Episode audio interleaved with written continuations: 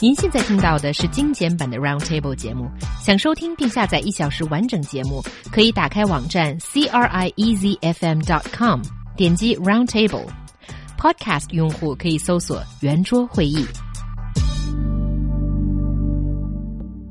Tertiary hospitals or top hospitals in China will accept less general outpatients and may gradually phase out outpatient service altogether. Will this move ease the difficulties in seeing a good doctor? 未来三级医院的普通门诊将逐步减少，甚至最后取消一般门诊服务。这项举措会给我们以后看医生带来一些帮助吗？I think this is kind of a big issue, and guys. I just want to know up front why is this measure even being considered? Well, in the proposal for the 13th five-year plan covering 2016 to 2020, uh, the CPC called for deepening reform of health systems, building a basic healthcare system covering both urban and rural areas, and a modern management system for hospitals. So this is the bigger picture. And when I trickle down the problem to, you know, the the problem of seeing a doctor, we will see there is huge disparity when it comes to, uh, you know, uh, the access to different medical facilities, medical staff, etc.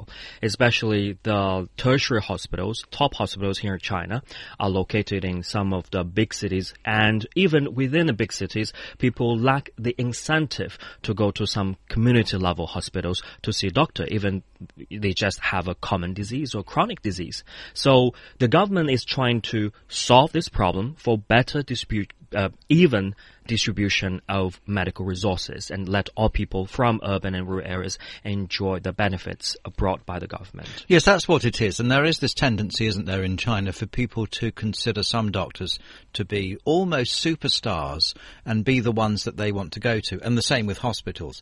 So they want to go to what they consider to be the best hospital and see the best doctor. Now, I could offer an insight which is not necessarily a better system than China's, but from my own experience of growing up and living in Britain. So I'm not saying it's a better system. I'm just offering it for consideration what they do there. Mm. Uh, and it's the health services there are structured in such a way that this could never happen that, that people could go to uh, all go to the same hospital and want to see the same doctor. First of all, doctors are not based in hospitals. That's where surgeons who do surgery are based. Doctors are based in little offices, you know, all over the city, like in London, for example, where I used to live.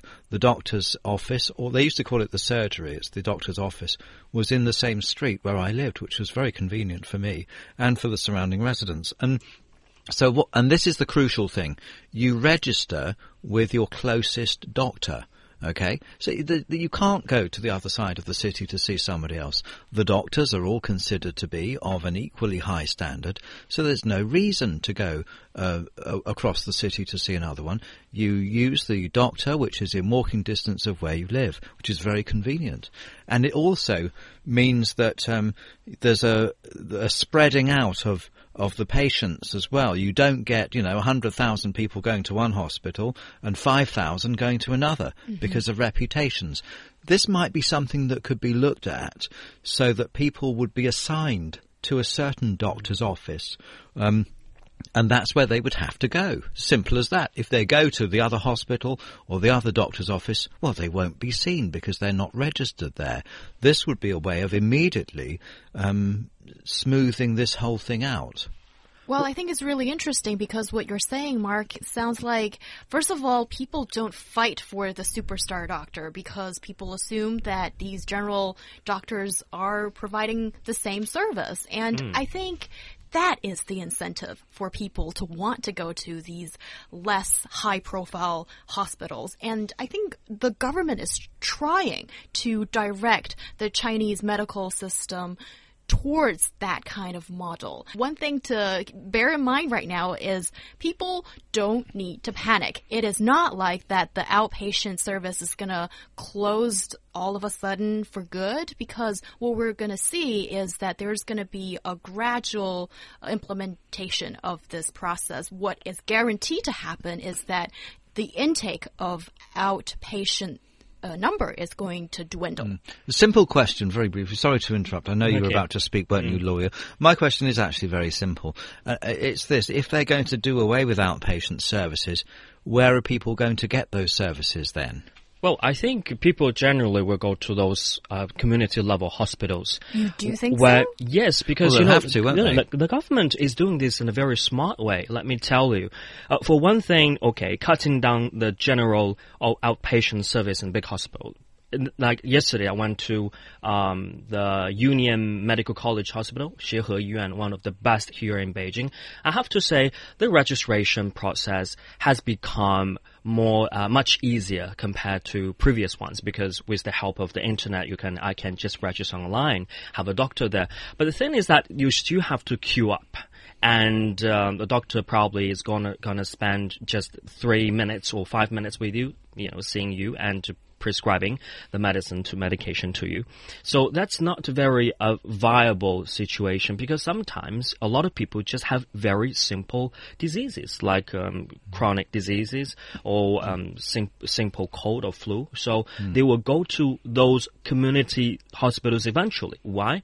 For first, um, they will. The government is going to try to adjust the different reimbursement rate. For example, if you just get chronic disease or simple disease, disease like cold or flu, if you go to the tertiary hospitals like Xiehe or Third Hospital of Peking University, Beiyi Sanyuan, well, the uh, because all the people are covered by insurance, and then eventually, if you go to those big hospitals, you can get a lower rate of reimbursement I see. So this you, is the financial incentive. So Yeah, if you go to yeah. community level hospitals, It's cheaper. people get yeah, it's cheaper. That's one thing. And second, the government is trying to do, I think, is to uh, facilitate and equip those community level hospitals with better uh, staff and uh, medical devices. I think. I think that that's a very good idea. I mean, let's, you know, we've discussed socialized medicine or the European style um, medic- medical services paid for by tax.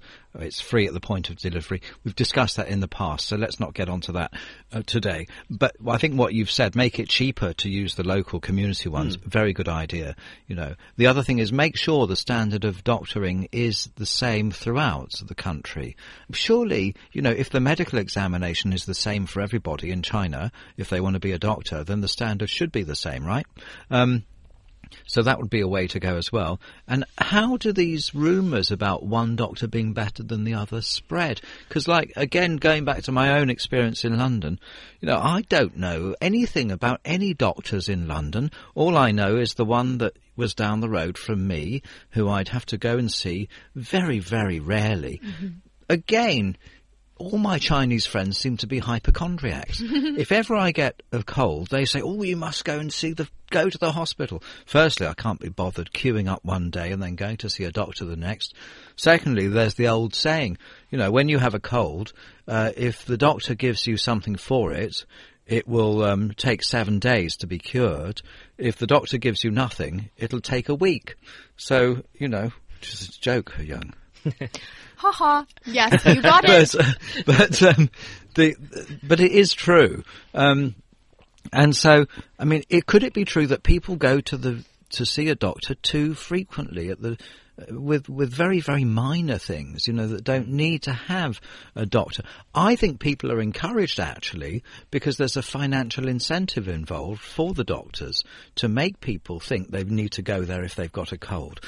Yeah, I think you covered some interesting ground there, and I'll try to respond to each of them. First of all, about the rumor of a superstar doctor, I don't think it's a rumor. Often it's a reputation. As you go into the Chinese uh, hospitals, especially those, you know, those tertiary, those top hospitals, whenever I set my foot into the uh, yard of that hospital, it seems like this whole place has just got this special aura or something because that's how special these places are in the minds of Chinese people. When it comes to that kind of level of status, everybody wants to go to the uh, highly reputable hospital. And in there, there's the ranking of the different doctors. And of course, the, the ones that um, have like the primary doctor title or, you know, whoever is upper on the uh, hierarchy, Oh, I see. then you see that person should be the superstar, and that's how people get the information. Of Well, course, in- there's also the word Yeah. of the mouth thing. Yeah. In this say. case, why not do away with any sort of hierarchical ranking and just call them a doctor, and and, and therefore, you know, you won't know if one is better than the other because, because they people need to that is their freedom, they right? re- they really don't need to know actually, and if they do know that, then of course they're all going to want to see the one that they think is the most highly qualified, What- on based on some ranking system. So it seems like the system is set up to create this problem in the first place. If it was just you go and see Doctor Lee or Doctor Who, then then n- no one would would know that one was supposedly better than another based on what? It seems just based on reputation, which is a self-fulfilling thing. it's not just reputation, it's also training, years of experience, Mm. and there's a very strict ranking and academic performance, all kinds of factors being considered so the doctor can get the title. I know, Yu, you've been dying to speak. Your chance. No, I think what China is lacking is a very good referral system. Why do we have to know about the information of all the doctors before we set our foot in hospital? Because we have no idea what they do, what they specialize in. It's not like in the UK, all the British people are so proud of your NHS system there, although it's really time consuming. Sometimes it does kill a lot of people because of excessive long hours of waiting. However, I want to say what we need is actually a mm. referral system. You go to the general practitioner first, and then if you have something very serious, you'll be referred to the secondary hospital. And if you need a surgery, you will go to a best, ho- uh, you will go to a good hospital, like you know those hospitals in London have your surgery operated on. Let me just tell you one thing about the National Health Service. If you use it and you have to wait a long time, then you should be thanking, you know, your lucky stars that you have to wait for a long time. Because the way it works is that more serious the patient, the quicker they get seen. So if, if they say you must be seen immediately, you know, you've probably got some awful disease and, and you might not be going to live very long. So if they say you've got to wait for a few weeks, hmm. that's, that's a good sign, not a bad sign. I know what you Oh, mean. okay. But the fact is, if you cover the whole population with medical care, unlike, for example, in the United States, you know, where 40 million people have no medical cover whatsoever under their insurance-based system. Um, so those that do have insurance in the US, yeah, maybe they get seen quicker than in the National Health Service system, but you know, every citizen is covered for unlimited healthcare in Great Britain, unlimited. It could be the most complex brain surgery. It doesn't matter what your income is or anything, or how much you've paid in taxation into the system. You have a right to get the best medical treatment at no cost when you go to the hospital. Now, it's the tax that we don't mind paying because, I mean, I've paid loads into the National Health Service in tax. Yes. I do not want that money back, thank you very much, because that means I'm sick. This is how it works. Everyone pays in, but no one wants to use that, uh, their own share of that tax money. You know, we, we give that to the hospitals and hope we never have to use them. So that's why there are sometimes queues there because they're giving priority to more serious cases. But I mean, we, we've drifted into this. I hoped we wouldn't actually, because we could spend all day talking about the differences between socialised healthcare and, and insurance-based healthcare. Yeah, and I think socialized healthcare definitely has its advantages. And with the US, I think it's the worst example to look up to when it comes to Medicare. With Obamacare, it's simply trying to move towards a little bit more the socialist approach, but they're certainly not standing in line with the socialist They don't title there. uh, For some reason, they don't like the whole idea of socialised healthcare. But I mean, I think it's a sign of a civilised um, society. If you know that one that looks after all its citizens equally in terms of healthcare.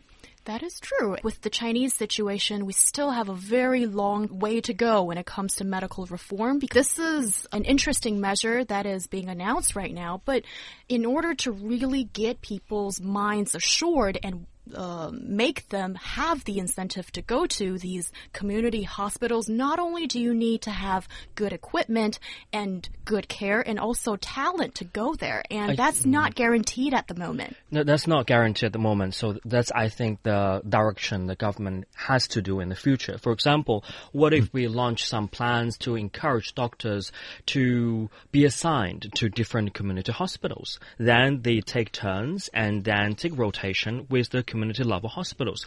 Now on Roundtable, I would like to take this chance to read out some messages as there's a whole bunch of them. 痞子熊猫 Lin commenting on the um, hospital topic that we discussed in the first half hour and said Big hospitals have equipped with sophisticated medical equipment and better staff, while the community hospital, the career development for these doctors are limited, as well as the uh, investment into them. And for the careers of these doctors, they would certainly prefer the bigger tertiary top hospitals to have a promotion. And there's a lot of reasons why they would want to go to the big hospitals instead of going to the community ones. So there is a talent shortage. And Hannah also says that this year she uh, looked at some of the numbers of uh, new medical um, patient uh, medical students enrollment into medical school and it is a all-time low. Yes it has a lot to do with all those uh, negative news we see about um, doctor-patient relationship and a whole bunch of related issues. I think these are some very good points. Do you guys have anything to comment on that? Well, on the first point, which was that there isn't sophisticated medical equipment in some of the smaller hospitals and the community hospitals, well, why not? I mean, you know, we're living in the world's second largest economy. Um, so why not? There's plenty of money, and it should be used, I think, um, to make sure that there's the very latest medical equipment in every hospital. And it's it can't all be done overnight. So I'm kind of sympathetic. It's easy for me to sit here and say they should spend more money, but they are. But there are other things about making sure that that money goes into the right areas. I don't think that all the community level hospitals have to be equipped with the state of the art technology. What we need is the necessary equipment or medical devices. Come on. Is there any need for us to equip those hospitals with a B ultrasound scanner? There is no way for us to do it because you just go to the hospitals to cure simple diseases like a cold or flu. Well, what if they So- no, no, no. What if they someone has an illness and um, they need to have um, they've got a pain in their head, for example? Then you need to have a CT scanner to see what's going on No, in there. if I were a doctor in a community level hospital, I will refer the patients to the higher level what, a thousand kilometres away? Not a thousand kilometers away. I Well, mean, where then? nearly. In big cities, they're everywhere. They're scattered across the city. Even if they're Yeah. in townships or mm. villages, well, they can go to the town Okay. I agree. I totally agree with you. Actually, But that's not I, I was just miles arguing for the sake of it. No, I totally agree with you. Yeah, you, they don't need to have the latest CT scanners or whatever else has mm-hmm. been invented recently in every hospital. I, I mm-hmm. totally agree. It, it, it might be better to rephrase it as access to the best equipment Yes. should be mm. universal.